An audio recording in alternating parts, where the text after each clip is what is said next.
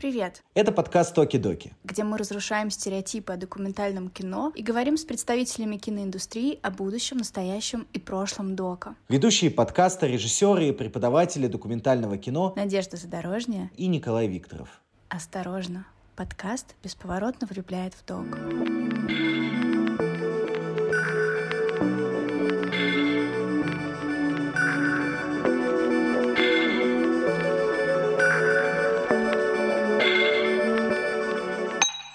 Как тебя вообще завела судьба в эту ужасную профессию? И я подумала, документальное кино прикольно. И вот я здесь. Док Номадс — это ужасно. Мы должны очень много снимать, очень много. И ты снимаешь фильм, не понимая языка людей, про которых ты снимаешь. Хоть какой-то плюс быть русским. Закручу-ка я себе сигаретку на этой, на этой теме. Я снимала и на Новый год, и на Рождество. It's normal, it's normal, just relax. Мы начинаем с страшных существ этот выпуск. К Ефиму в гости приезжал Сачин. Это, кстати, хорошая, хорошая история, потому что Сачин тоже учится в Док Номадс, как и Полина Мельник, с которой мы сегодня будем разговаривать. Сачин приезжал в гости к Ефиму, и он приехал в тот момент, как раз когда было вот это нашествие комаров, когда их было очень-очень много, от них невозможно было никак избавиться. И мы сидели тоже на веранде, и повсюду было много-много этих комаров, и мы их с Ефимом сидим и хлопаем, хлопаем этих комаров постоянно. И вдруг я вижу, как комар садится на Сачина, и Сачин вместо того, чтобы прихлопнуть комара, он его так берет пальчиками, берет его за лапку и отпускает. Это Индия, детка. Я такой смотрю на Сачина и говорю, Сачин, ты охренел? Ты что вообще? Он говорит, Коль, ну послушай, ну ты же видишь, вокруг очень много комаров. Я говорю, так. Говорит, ну ты же понимаешь, что, что вот от того, что ты убьешь там двух комаров, не изменится ситуация. Их как было много, так и останется много. А ты вот жизнь прекратил. Зачем ты это сделал? Я такой, о, вау, это, это очень интересная философия, но это не, не изменило что-то во мне, и я как убиваю комаров на себе, так и убиваю, к сожалению.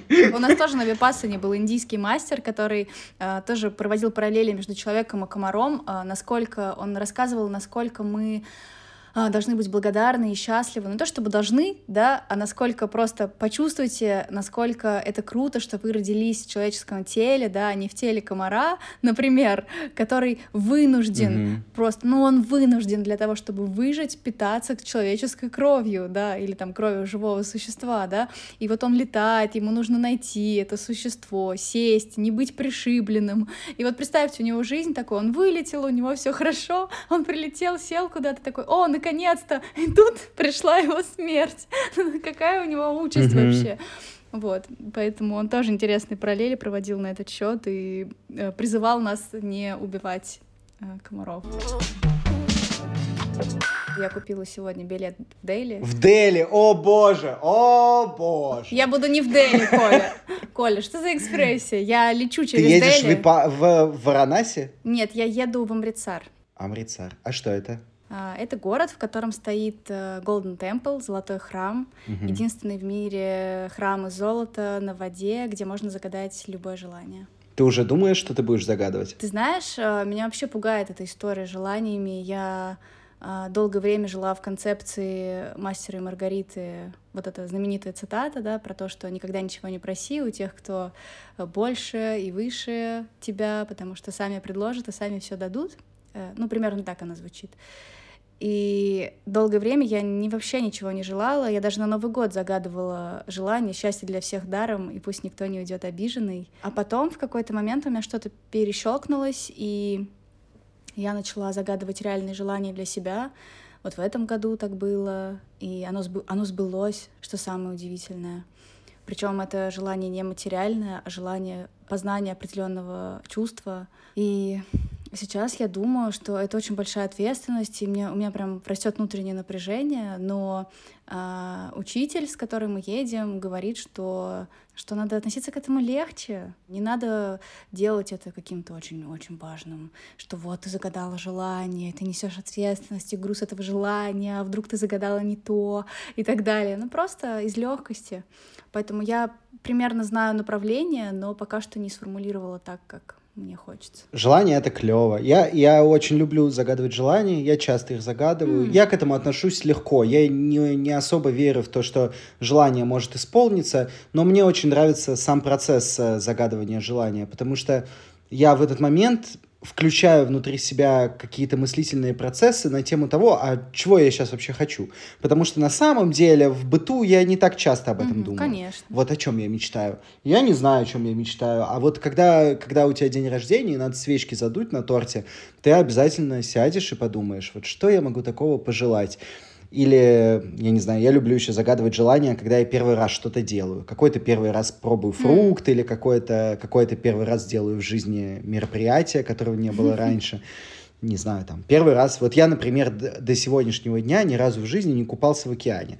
Э, и я знаю то, что когда я окажусь у океана и буду купаться в океане, я обязательно загадаю желание. Вот э, когда я покупаюсь в океане. Когда ты желаешь у пространства, мне кажется, это создает намерение, и в пространстве образуются нужные ситуации, которые помогают тебе к твоему желанию прийти. Поэтому очень важно все-таки их озвучивать. Угу. Нематериальное.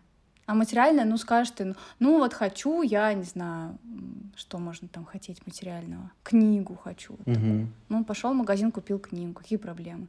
Хочу, не знаю, квартиру купить. Ну, пошел, поизучал, где какие квартиры, там взял кредит, не знаю, или заработал, пошел, купил ты эту квартиру угу. или дом. Сейчас, подожди ну, секунду. Ну, Ефим, я подкаст пишу.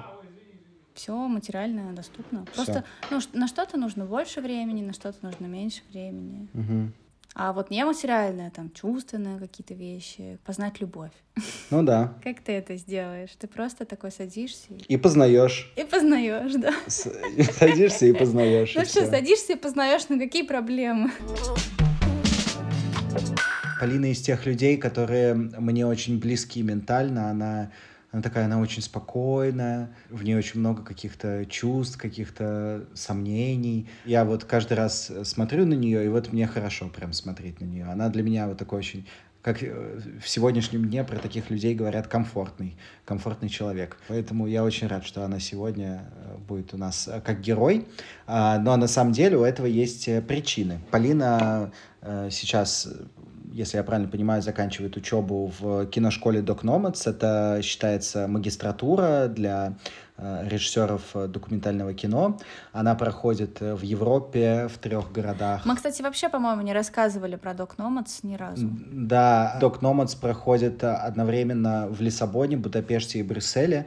И ты пока учишься, ты ездишь ты сменяешь за время обучения все эти города, э, там разные какие-то кураторы, ты снимаешь разные фильмы в этих городах, и э, там очень крутая программа, и там людей реально трансформируют под какой-то, скажем, таким простым языком европейский киноязык, э, под европейскую какую-то систему повествования, которая понятна европейцам и которая нормально вписывается в фестивальные клише, так скажем, э, в нормальном смысле этого слова, не в отрицательном.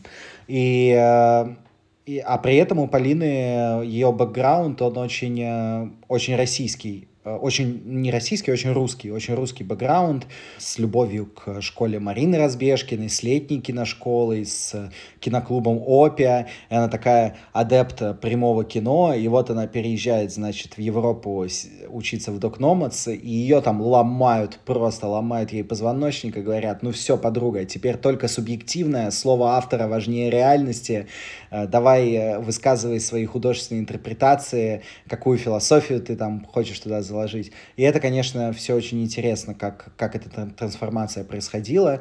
И фильм, который Полина сейчас выпустила, он называется uh, Signals from an Island. Uh, он uh, сейчас будет в конкурсе фестиваля «Послание к человеку» в Санкт-Петербурге. И мы подумали, то, что это будет здорово пообщаться про это и заодно пригласить всех на показ на этот кинофестиваль.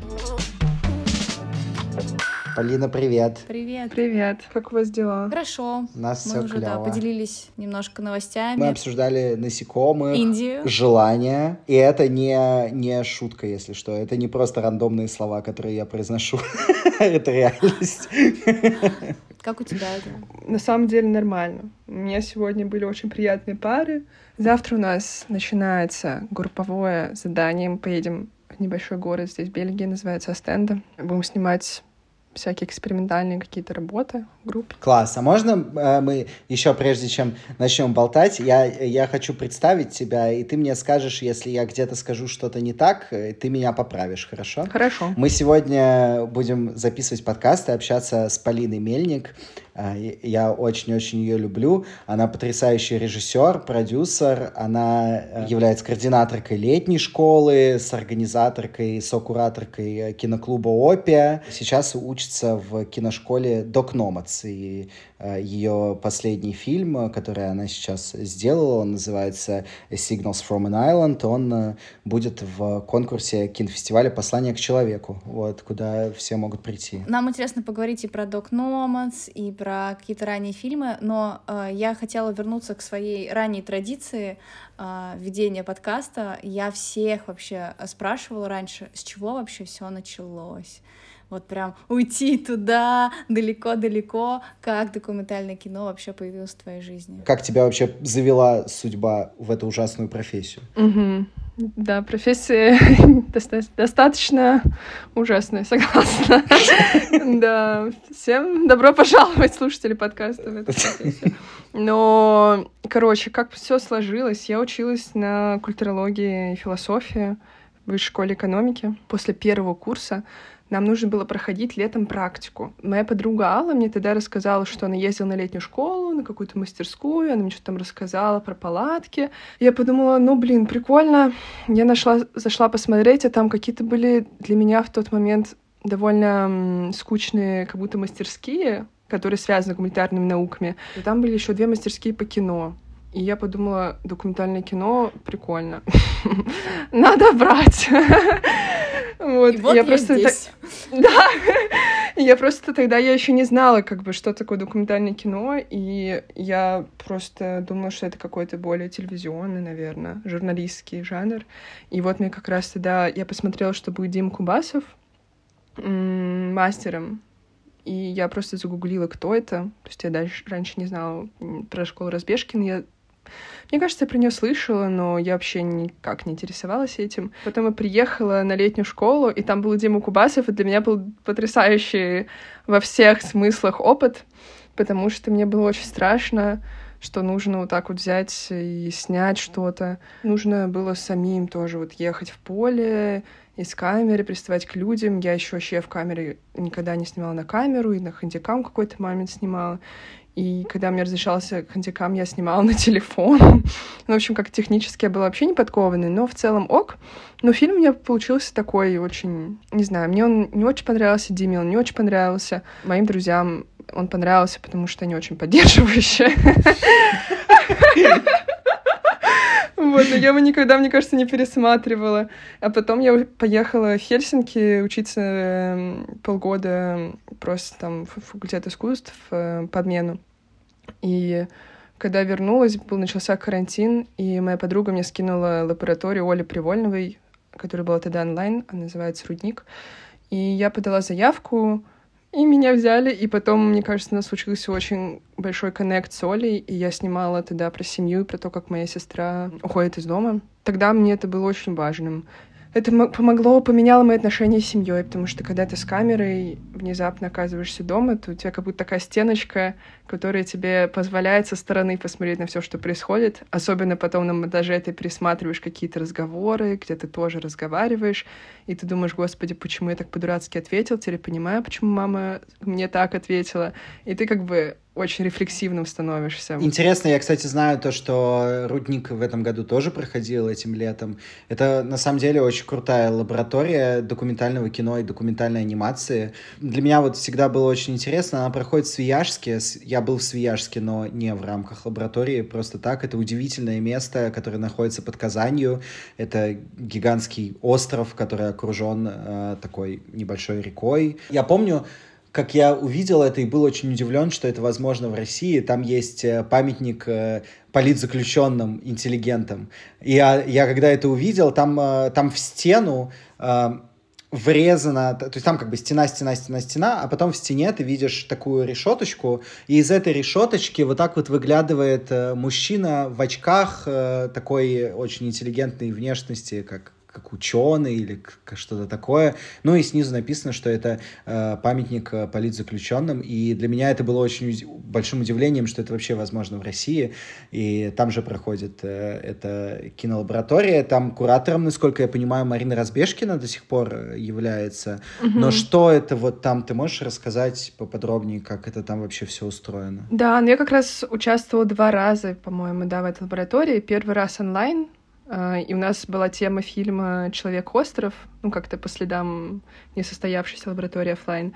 А потом, второй, на следующий год, у нас уже была лаборатория на острове, и мне тоже посчастливилось сюда поехать. И на самом деле Свежск — это интересное место. Мне кажется, в этом году уже не было документального кино, только документальная анимация. И у вас как бы база лаборатории, база летней школы находится в реальной школе, в которой просто летом каникулы, дети там не учатся. По-моему, это единственная школа в Свияжске. И это уже какое-то очень колоритное колоритные там интерьеры, чтобы работать, монтировать, кто-то там анимацию делает. Вот, но вообще, на самом деле, я не знаю, сколько лет проводится мастерская, но всех уже сняли по разу или по два, и в Свияжске не осталось людей, которых, кто вообще никак не запечатлен ни в каком фильме.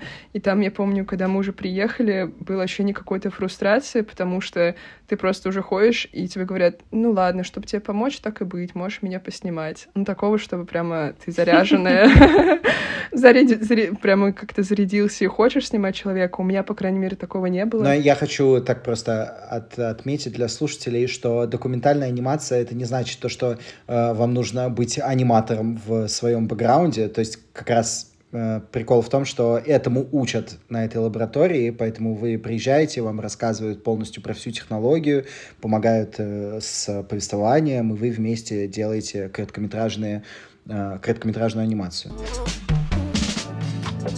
Так, давайте теперь про Док Номадс. Мне вот это то, что меня интересует больше всего. Вот мне прям хочется перескочить. Мы чуть-чуть рассказали в начале, что это такое, но хочется как будто бы чуть больше об этом рассказать, потому что мы вообще никогда не говорили о Doc Nomads как-то подробно. То есть у нас как-то в подкасте проскальзывало, что вот этот приехал там с Doc Nomads, этот учился, а, и то очень редко, да. А, давайте вообще расскажем, что это такое, кто может туда попасть и почему а, туда круто попасть. Так, ну Doc Nomads — это программа, про которую я узнала совершенно случайно. я э, координирую летнюю школу, мастерскую док кино на летней школе, и в один год у нас с худруком был э, Рената. Рената Тирана. И он в качестве одного из фильмов показывал один из фильмов выпускников Док Номадса. Я просто увидела лого, и там написано было Joint Masters. Я подумала, вау, есть какая-то магистратура в Европе именно по документальному кино. Круто. И я тогда просто загуглила что это такое, и так вышло. Но мне кажется, что она не то чтобы в России на слуху, не, ну, как бы не то чтобы все про нее знают. Но я чувствую, что я уже немножко первооткрывательница, потому что когда я поступала, э, на, как бы на второй этап вступительных отобрали, по-моему, трое людей из России, а в этом году уже было из 60 человек 10 из России. То есть, понимаете, 60 человек со всего мира, и 10 из них из России. Wow. Ну, в общем, что такое? Doc Nomads — это магистратура, по креативному документальному кино, креативному просто, чтобы акцентировать, что это не журналистский, не телевизионный док, который проходит в трех странах Европе. Первый семестр проходит в Лиссабоне, второй в Будапеште, третий в Брюсселе. Я как раз сейчас начала его. И четвертый семестр рандомно вас распределяют по каким-то странам так, чтобы вы были далек, максимально далеко от родины, от своего языка. Но меня распределили нормально. Меня распределили в Будапешт. И все хотят, конечно, остаться в Брюсселях. Я понимаю, почему. Но меня Будапешт устраивает. Это очень клевая программа, потому что дают еще стипендию, и тебе не нужно отдельно получать деньги. Ну, можно, конечно, подрабатывать, э, но я в целом мне хватало на существование на эту стипендию. И они обычно дают стипендию тем, кто из стран третьего мира. А это мы? Это не мы? Это я, это вот Надя, а, это, это Коля. это а, все мы. Это мы, страна третьего мира, да? Всем привет. Мы страна третьего мира.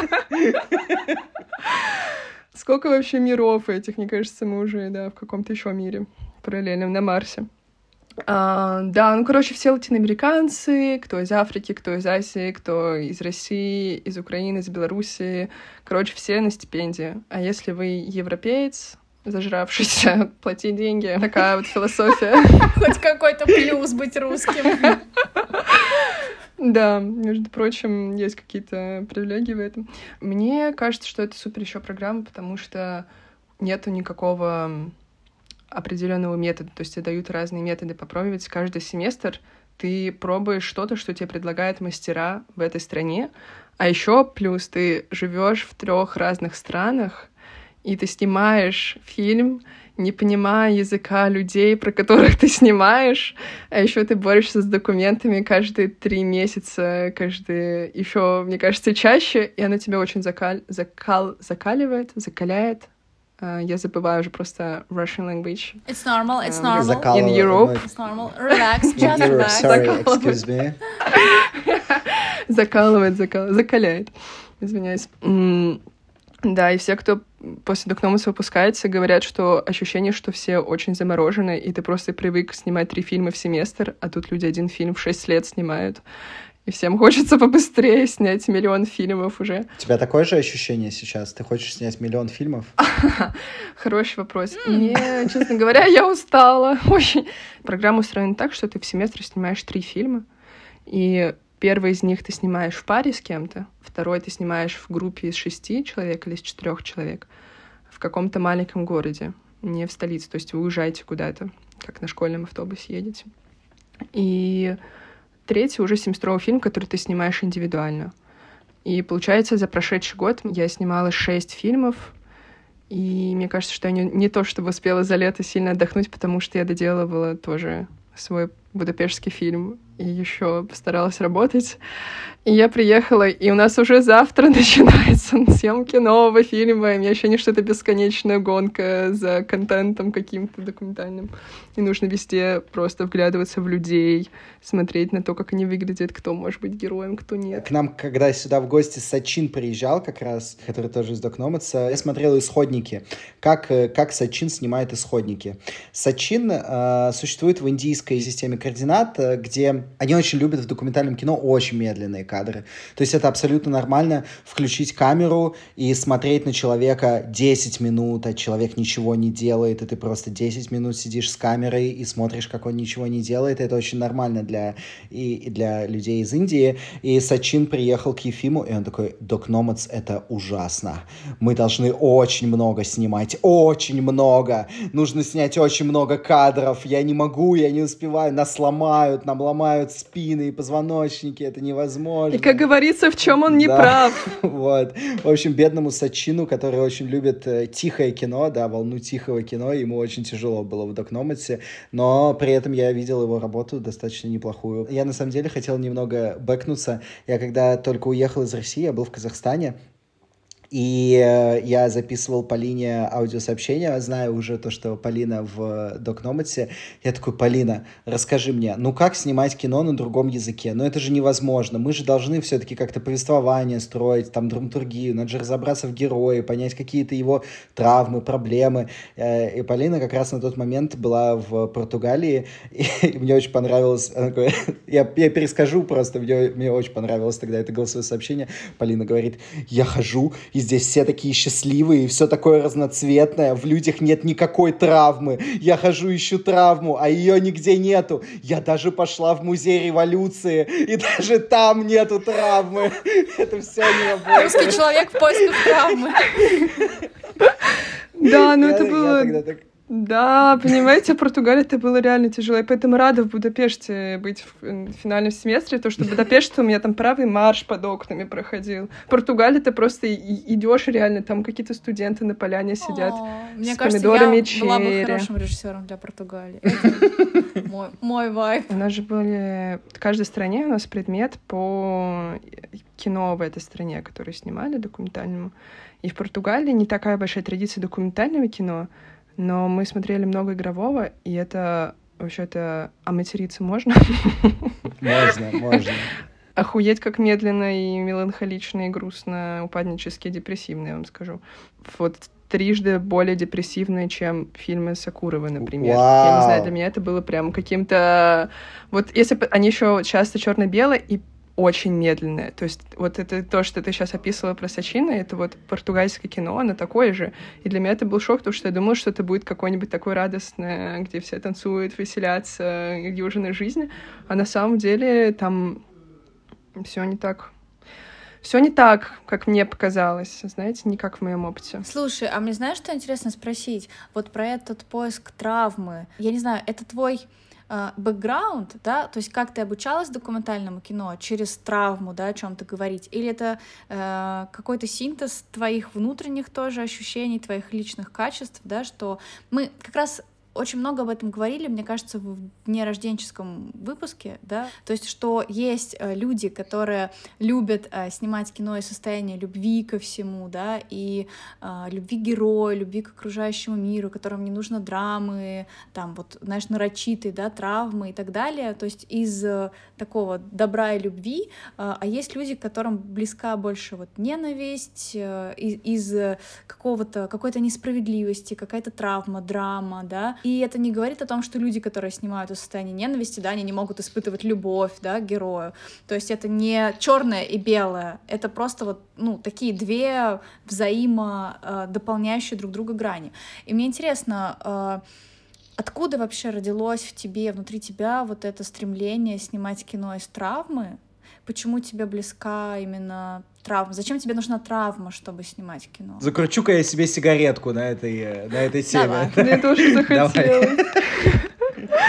Ну, я бы не сказала, я бы не называла, мне кажется, это прям. Ну да, я понимаю, что сейчас то, что я сказала, это так интерпретируется, но в целом мне просто важно, чтобы меня что-то волновало, про что я говорю. Ну, в смысле, мне тяжело, по крайней мере, сейчас снимать что-то просто из головы, что-то веселое, что меня не, не трогает, в смысле, что меня не трогает. Потому что обычно, когда я что-то снимаю, в короткие, особенно периоды времени, я просто прям вообще ныряю в это с головой. Я снимала ее и на Новый год, и на Рождество, и на все, как бы, все дни, и я вообще ни, ни чуточки не жалела, потому что мне казалось, что это очень важно, что я сейчас делаю. Когда я была в Будапеште, у меня, да, была такая установка, что мне нужно нащупать, что мне важно, что меня триггерит. Ну, условно, если тебе триггерит, это значит, что ты про это думаешь, значит, есть какие-то вопросы и запросы, и кино тебе поможет как-то в этом разобраться. Я два раза снимала свою семью, и это что-то, что меня, что меня влечет. Ну, какие-то у меня есть к этому вопросы.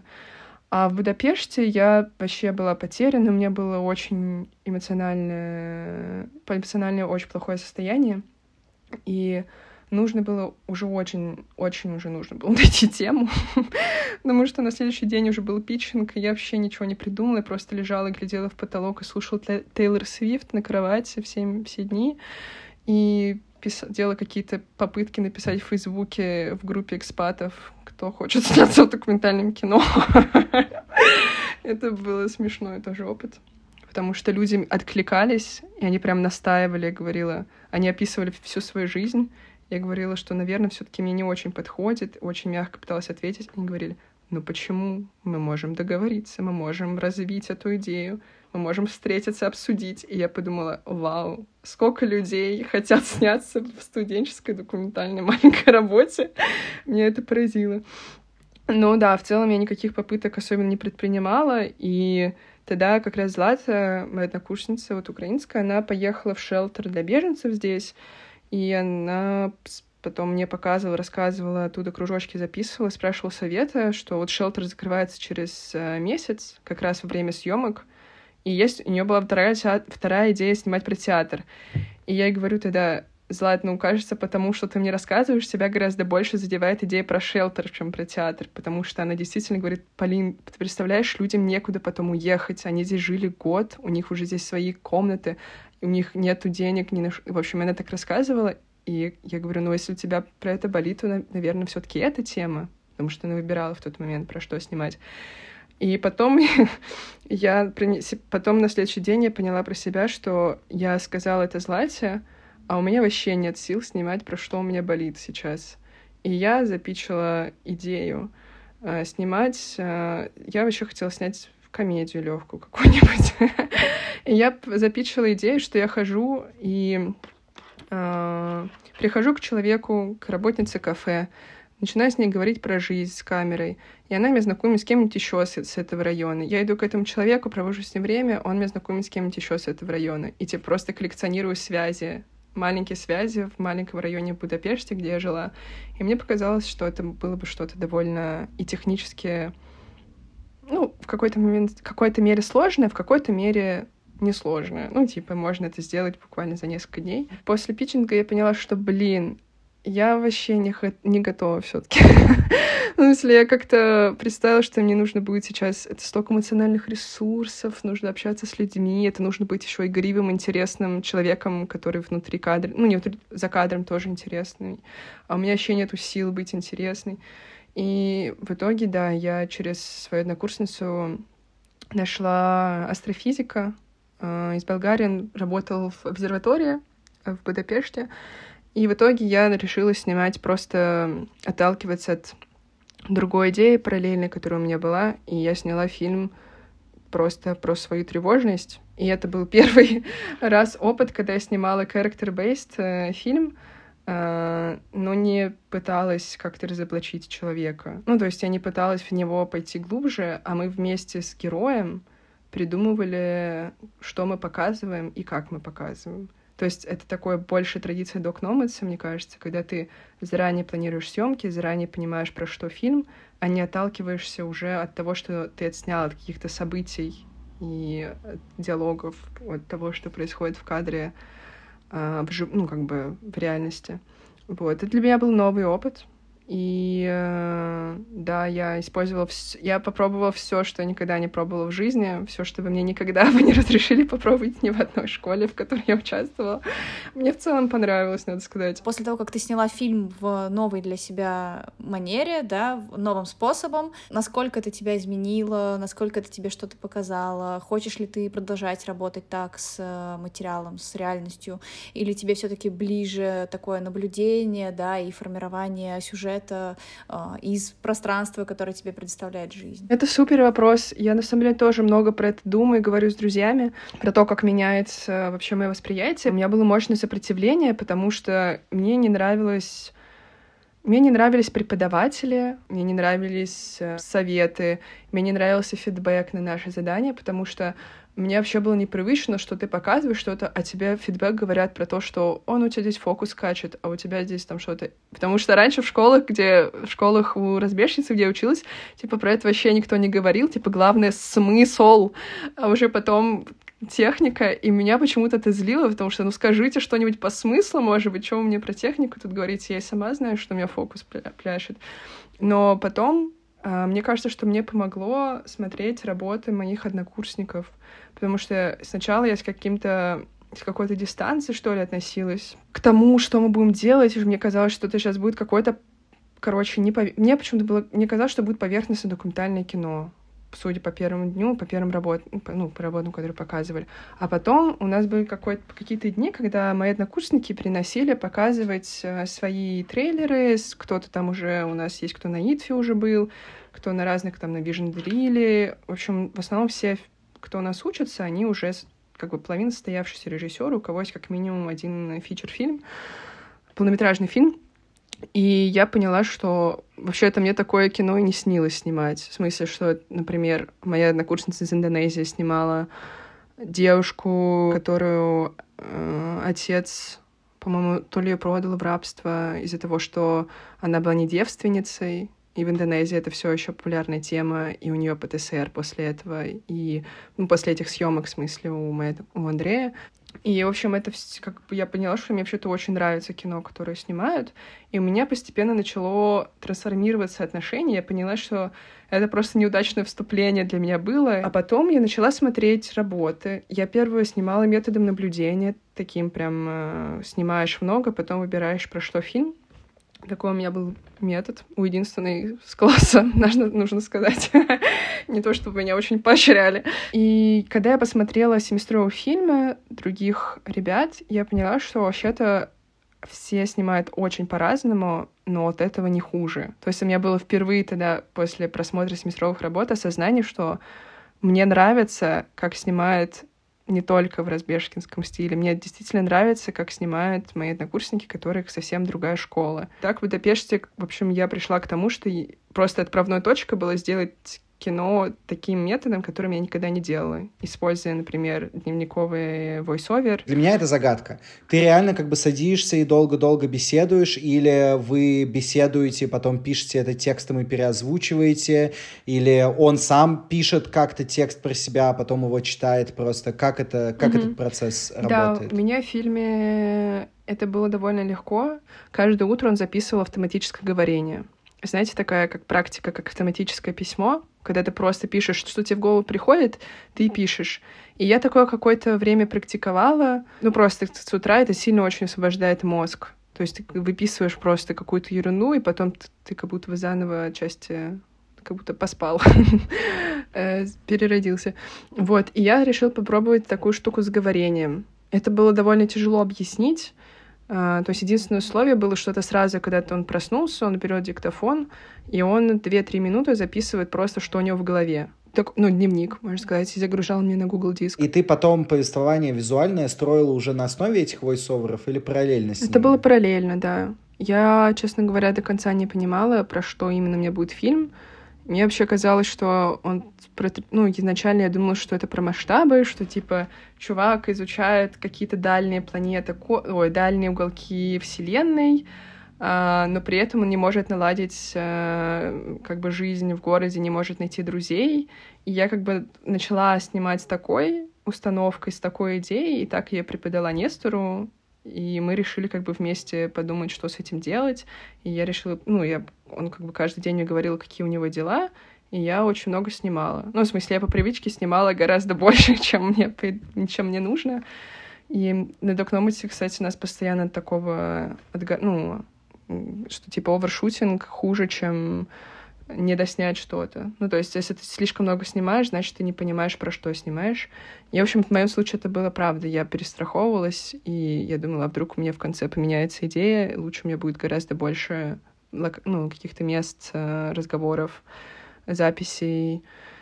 Но на самом деле, да, у меня сейчас э, ощущение, что про то, что нас учат, что главное — это point of view, режиссера. И самое первое задание в Лиссабоне, которое меня вызвало тонну несогласия и сопротивления, называлось Point of View. Но когда я смотрю кино, я просто отталкиваюсь от своего опыта, как я воспринимаю фильмы. Мне очень важно, чтобы режиссер так или иначе был связан с темой, на которую он снимает, чтобы взгляд режиссера э, и вообще делание им это, создание им этого фильма было оправдано чем-то. То есть не просто я еду, не знаю, в Африку снимать кино, потому что это тема хайповая, ну, а потому что тебе действительно что-то в жизни, ну, как бы тебе важно про это поговорить. И в последнее время мне стало казаться, что это, ну, для меня основной фактор. Эм, ну, то есть, возможно, я сама тоже, ну, снимаю, хочу снимать про то, что мне самой важно. Просто немножко больше про субъективность и про твой взгляд про то, почему я вообще, почему люди вообще должны посмотреть мой фильм, а не чей-то еще фильм на эту тему. Что важно не то, что ты рассказываешь, а важно то, как ты рассказываешь, то, что все уже рассказано. Не знаю, про что еще не сняли кино. Вот, и чем твой голос прикольнее, интереснее, чем голос твоего соседа по вагону трамвайному. Где-то в прошлом году или в позапрошлом году я слушал какую-то лекцию Косаковского, где он тоже очень классную штуку сказал, что типа, ребята, в год выпускается 50 тысяч документальных фильмов, вы только вдумайтесь в эту цифру, это невероятное количество фильмов.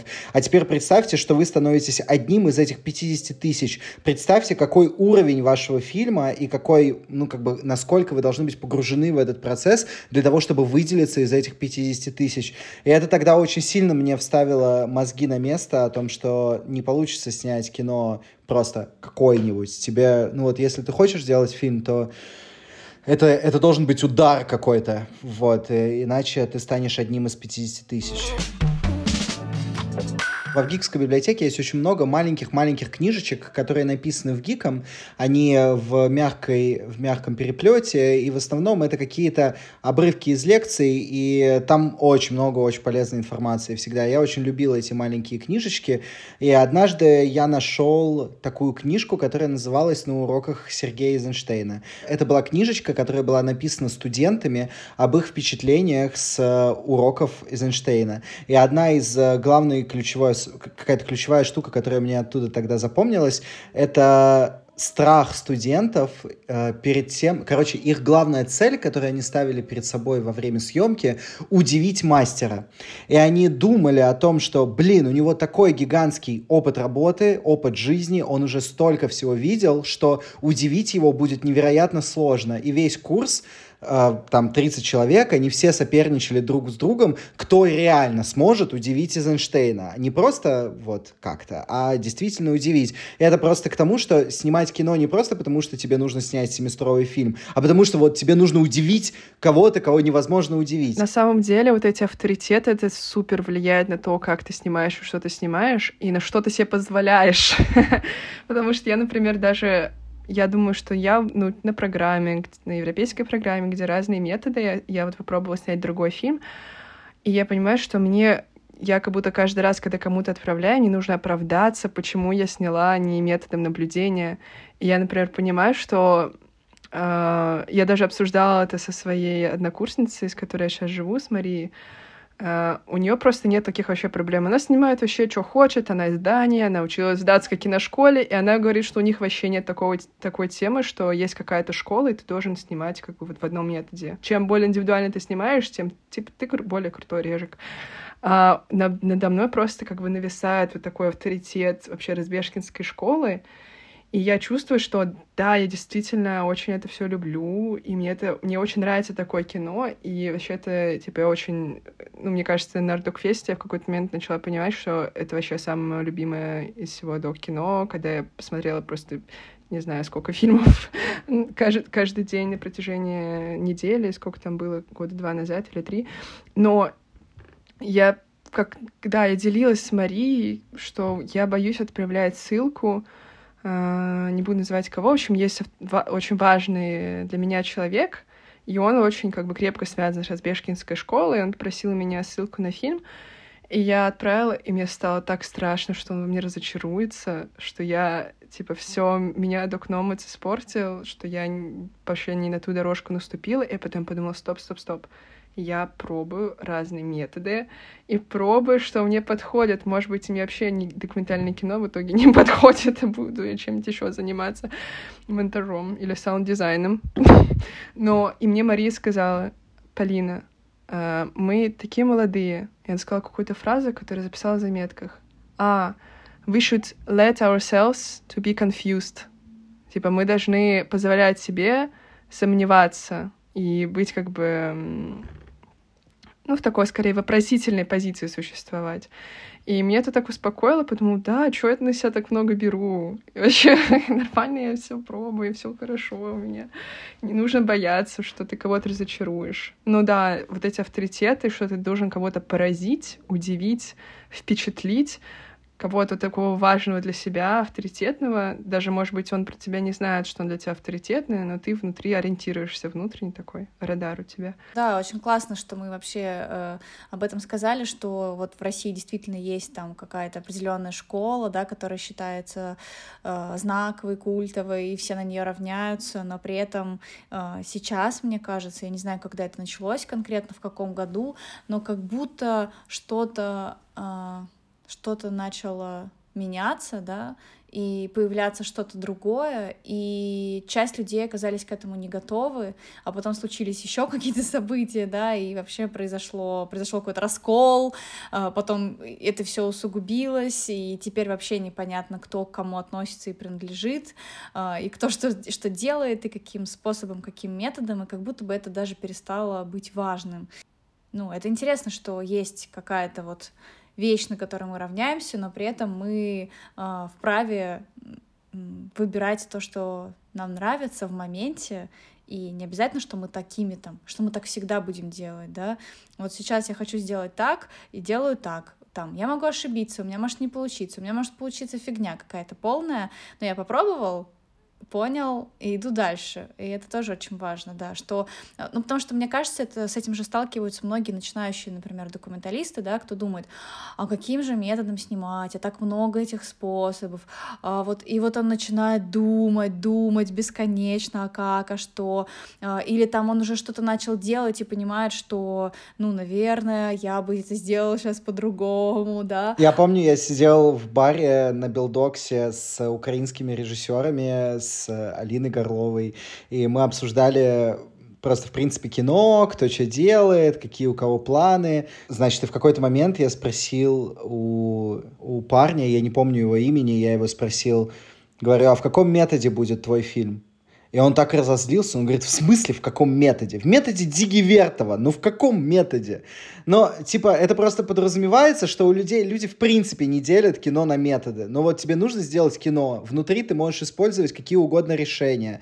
Но вот эта вот история с тем, что разделение на разные школы и разные методы, это настолько для них не близко, ну, для многих стран это настолько не близко. Ну и плюс в целом, будем честны, Россия настолько большая, и там так много людей, из-за этого так много мнений, и так много разных э, подходов каких-то, что действительно можно выделить несколько школ. Ну, например, сейчас я здесь нахожусь в Сербии, я вижу то, что Сербии, например, они их документальное кино, оно очень похоже друг на друга, они снимают э, очень много очень красивых кадров или берут очень красивую какую-то хронику и делают э, полуторачасовой voice-over. Очень крутой, но их фильмы очень похожи друг на друга в большинстве, в массе своем. Это не без исключений, но в массе своей это так. И я понимаю, что в целом это тоже школа, но просто у них нет альтернатив, как, например, в России, когда у нас была, там, не знаю, МШНК, школа Марины Разбежкиной, в ГИК, там еще питерские, там, с их Сакуровым, и вообще все по-разному делают. Вот, поэтому... Да, это, конечно, интересно, что мы загнали себя в какие-то эти методы, и это абсолютно бессмысленно. У нас предыдущий выпуск был записан э, с Ольгой Аверкиевой, э, с куратором индустриальных программ Флортиана, и мы много говорили про Вау, а ты в общаге живешь? Неожиданно. Я живу... Нет, я снимаю комнату. А ты одна здесь? Ты одна живешь или с кем-то? Перевел тему быстренько. Что, про кино все устали уже говорить? Я сейчас да? вернусь. Ну так и скажите, я сейчас вернусь. Я сейчас вернусь, сейчас вернусь. Я... Ну ты, ты с кем ты живешь? У нас трех, трехэтажная квартира. Да. И я живу... Тут пять людей, и у каждого по два человека на этаж и я живу вот на первом. Угу. На первом по, по России это второй этаж считается. И на вашем этаже можно курить? Да везде можно. Ну, ты условно ты арендуешь свою комнату. Вот. И я еще думаю, может мне окно открыть. Так громко, наверное, будет. Да я не буду, я подожду. Мне здоровье вообще важнее. Ладно, возвращаясь. Короче, мы обсуждали вопрос того, что очень много европейских дистрибьюторов э, боятся показывать кино в России, и существует такая история с тем, что э, э, они говорят, окей, у нас вот есть фестивальный год, давайте мы этот фестивальный год отъездим по Европе, а там посмотрим, может быть, мы в Россию отправим уже после фестивального года. И из-за этого происходит э, какая-то большая проблема с э, появлением фильмов из Европы в России. Как ты сейчас смотришь смотришь на эту ситуацию в, в купе со своим фильмом, который ты сейчас Блин, э, да я просто, я просто люблю «Послание к человеку». Знаете, такой фестиваль, э, который я ездила каждый год, и мне в какой-то момент Топе давали аккредитацию, и мы там писали в канал про фильмы, и мне вообще вот Ардефест и «Послание к человеку» два моих любимых фестиваля, и мне было очень ну, как будто бы у меня не было никаких моральных дилемм. Я бы не стала очень много, там, не знаю, при- кричать условно про то, что вот, посмотрите, у меня фильм на послание к человеку в Санкт-Петербурге. И мне, кстати, даже была ситуация, что есть в Фейсбуке Doc Nomads канал, ну, не канал, как страница, и там иногда публикуют про какие-то успехи фильмов, которые сейчас э, снимают, и там какая-то одна режиссерка, по-моему, с позапрошлого года набора, ее фильм «На послание к человеку» отобрали. И она, ну, при нее администраторы сделали пост. То есть это не, не ее пост, а при нее написали, что вот у нее такой-то фестиваль, поздравляем. И в комментариях, э, да, и мне было очень страшно читать, открывать комментарии, то что там все начали писать, что типа, зачем вы про это публикуете, зачем вы про это пишете, э, зачем поддерживать сейчас российскую культуру. И это как бы были скорее претензии, мне кажется, не к ней, а к тому, что вообще публиковать про это, как бы медийно подсвещать это. Но у меня, у меня простое решение. Мне кажется, я, ну, как бы я из России, я в целом в этом культурном поле нахожусь. И меня нет... Ну, то есть ты как будто, показывая фильм, какое-то поле обсуждения создаешь. И для меня это то же самое, что, не знаю, волонтерить, например. Э, короче, у меня нет какой-то дилеммы с этим. Вообще у меня было ощущение, что после Докномаца мне будет легко найти работу. Нихуя, оказывается. Очень тяжело найти. Ну, в смысле, я слушаю истории выпускников, и буквально все намады, все странники путешествуют, где тебе дадут финансирование, где, где дадут, дадут разрешение, вид на жительство, э, где у тебя есть квартира, и ты постоянно в каком-то лимбе, э, с лимба на лимб перескакиваешь. И меня немножко пугает, конечно, такая перспектива, и что, ну, действительно тяжело как-то ну, быть режиссером документального кино. Но меня кое-что и вдохновляет в этом поиске. Ну, в смысле, в какой-то свободе. Ну, что, типа, ты, ну, ты можешь подаваться на фонды и делать то, что тебе в целом хочется и нравится. И такая свобода как будто бы стоит не неопределенности. Не знаю, возможно, непопулярное мнение. Возможно, завтра я уже так не буду думать. Ну да. Какая-то женщина красивая там. Не завидуй. Что-то на ушко шепчет. Сентиментальную сцену. Да. Вау. Надя, как дела? У меня все прекрасно. Итак, а теперь у нас блиц для Полины Мельник. Э, наблюдение или провокация? А, наблюдение. Звук или тишина? Звук. Тишины не существует, так и скажу. Идеально или честно? Можно одно только выбирать. Да. Ну, ну, честно, наверное. Честно. Знать или чувствовать? Чувствовать. Планирование или спонтанность? Спонтанность. Я никогда не могу ничего спланировать. К сожалению, хотелось бы, чтобы было планирование. Документальное — это какое? Рефлексивное. Кайф, спасибо. Полина, спасибо тебе большое. Это был на самом деле очень крутой выпуск, мне кажется. Да, спасибо. Я не кажется, не кажется, я уверен. Коля, всем так говорит, не обращай внимания. Следующий будет круче, чем Полина. Блин, давайте мы закончим на этом выпуске подкаст. Я останусь в истории. Мне еще очень хорошо. Я, я просто про что мы с вами говорили. Я буквально вот в последнее время вот все эти вопросы своей там с Марией говорю, еще с кем-то. И я обычно на английском как будто не могу какие-то там шутки вставить. И нужно, ну, как будто я еще не до конца научилась по-английски шутить. А на русском как-то так, знаете, свободнее. Так, теперь мне хочется, чтобы ты какую-нибудь шутку по-английски произнесла в конце. Ой, боже мой. Шутка на английском. А в смысле анекдот? У меня есть просто анекдот смешной. Прекрасно. На русском. Черт. Ну, давай на русском. Пойдет. Ладно. Хорошо, этот анекдот мне рассказал Антон Агафонов. Если ты слушаешь этот подкаст, Антон Агафонов, я тебе передаю привет. Происходит соревнование разведок мира. Смысл этого соревнования в том, что есть большой лес, куда запускают малюсенького зайца, и вы должны как можно быстрее найти этого зайца. И, значит, первыми выступают англичане, у них там 50 их ФСБшников, э, какие-то машинки, вертолеты, какие-то специальные обученные собаки. И они, значит, 6 часов тратят, и через 6 часов выносят зайца обратно. И всех просто Англия стоит на ушах, такие все, 6 часов в огромном лесу найти этого зайца. Это просто очень круто, никто нас не обыграет. Но дальше выступают американцы, и у американцев там просто новые технологии, там дроны искательные, какие-то АИ пытаются через компьютеры найти этого зайца, распознать следы, и они выходят через два часа из леса. И Америка говорит, все, никто нас не победит, у нас самые лучшие технологии на свете, никто быстрее нас не найдет. Последние выступают российские ФСБшники. Заходят, заходят, значит, два мента таких обычных толстеньких немножко. И все говорят, вы чё, у нас там вообще по сотне человек искала, куча всего, вы вообще чем-нибудь себе будете помогать? Они говорят, подождите, подождите. И они заходят в лес, все очень недоразумения, недоумения, и начинает через 10 минут слышатся какие-то крики, оры, прям что-то там происходит, все насторожены, думают, что там. И через 15 минут выходит медведь и говорит, я заяц. Блядь. Я прошу прощения. Спасибо, что вы нас слушаете. Не забывайте подписываться на подкаст, ставьте нам лайки, пишите отзывы, чтобы о подкасте узнало как можно больше зрителей. Подписывайтесь на телеграм-канал Окидоки, чтобы быть в курсе новостей из мира документального кино и узнавать о новых выпусках. Занимайтесь любовью, смотрите и снимайте документальное кино. Любовь победит. Пока.